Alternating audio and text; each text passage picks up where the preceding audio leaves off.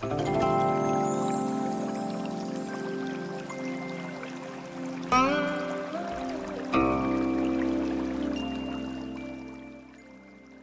成继续说道：“开悟也是一样，它是一个体系，所有的法门都是互相联系的，你不能省掉哪一个法门。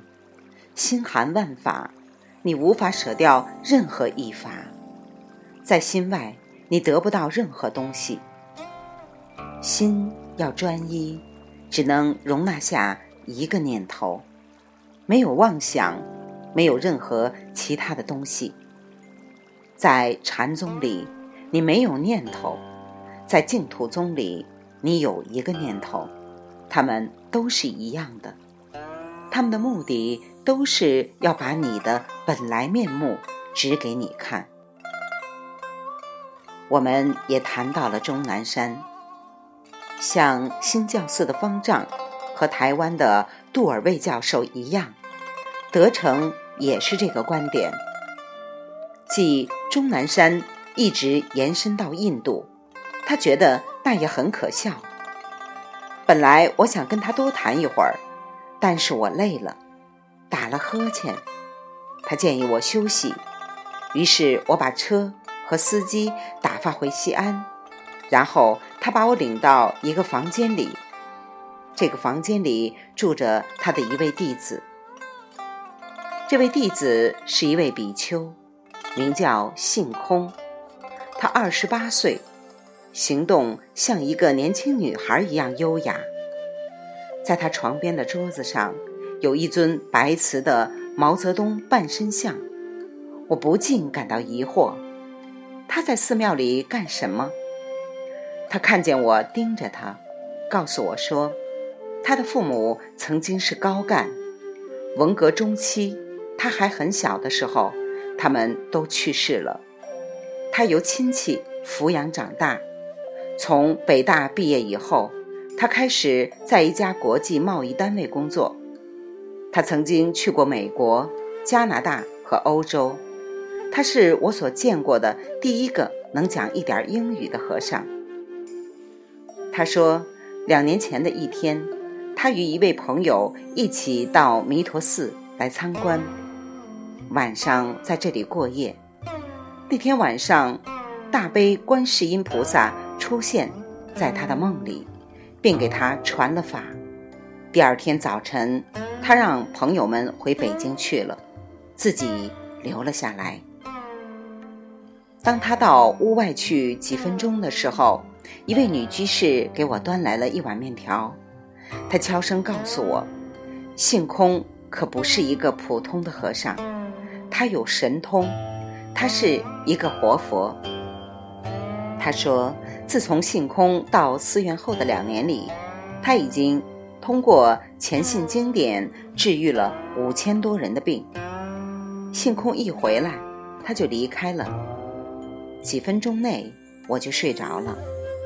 那天夜里，我没有梦见观音，我所听到的唯一的声音，就是老鼠们。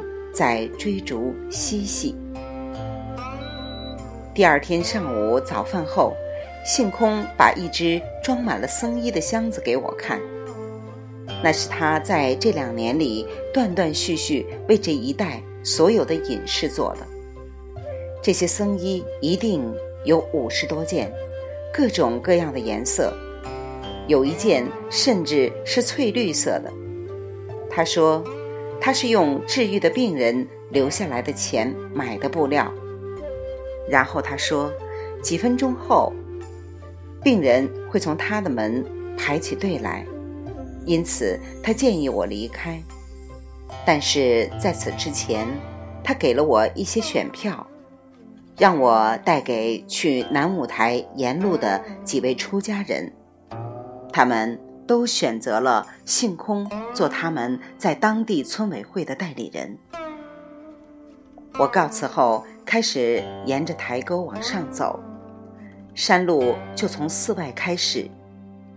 夜里气温已经降到了零下，台沟被雾半掩住了，我所能看到的一切只有石阶。大约两公里后，我来到了卧佛寺，两棵古老的槐树守卫在寺前。在卧佛寺里，我与两位七十岁的老和尚传心和法医攀谈，但是他们的方言我听不太懂，因此我们只是互相做了介绍，就再没有什么可做的了。我把选票给了他们，他们把寺庙后面的一些台阶指点给我。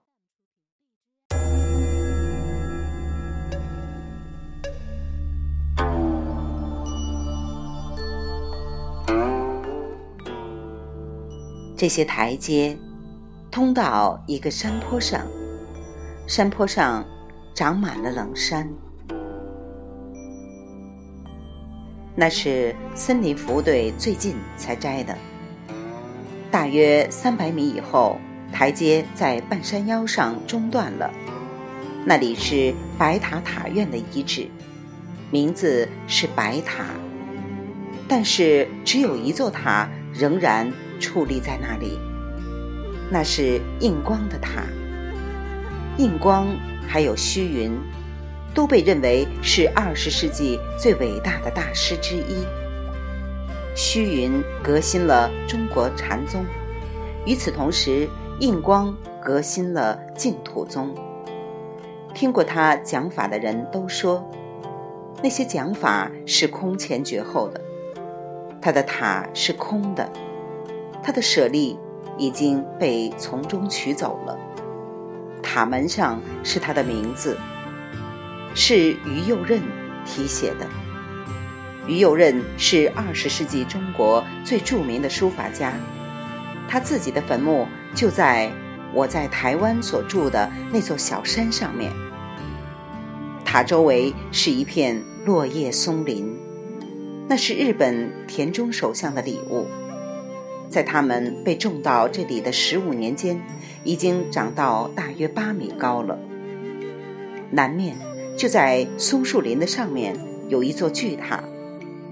六世纪末的时候，那是这座塔使这个地方成为一个塔院的。它是长安地区的第一座巨塔，比玄奘的大雁塔要早五十年。塔旁边是圣寿寺，在那里，我与两位常住和尚中一位进行了简短的交谈。在里面曾经用来封过塔门的刻有印光大师像的石雕，断成了两半，靠在一面墙上。我回到主路上，接下来的两个小时里，我经过一个又一个的废墟。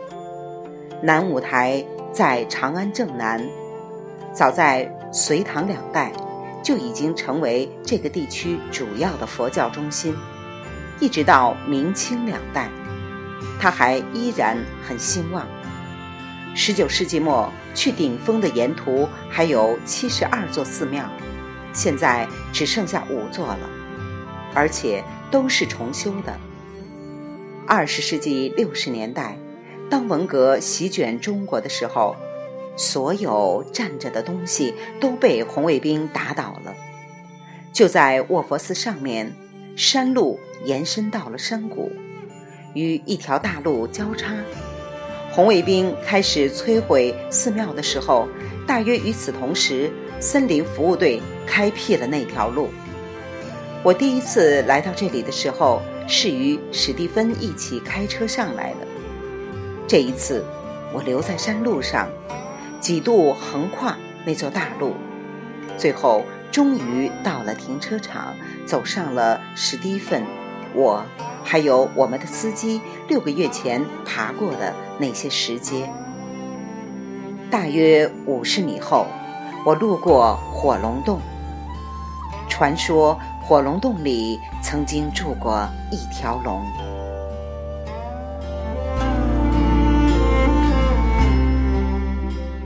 未完待续，来自清音儿语子青分享，欢迎订阅收听。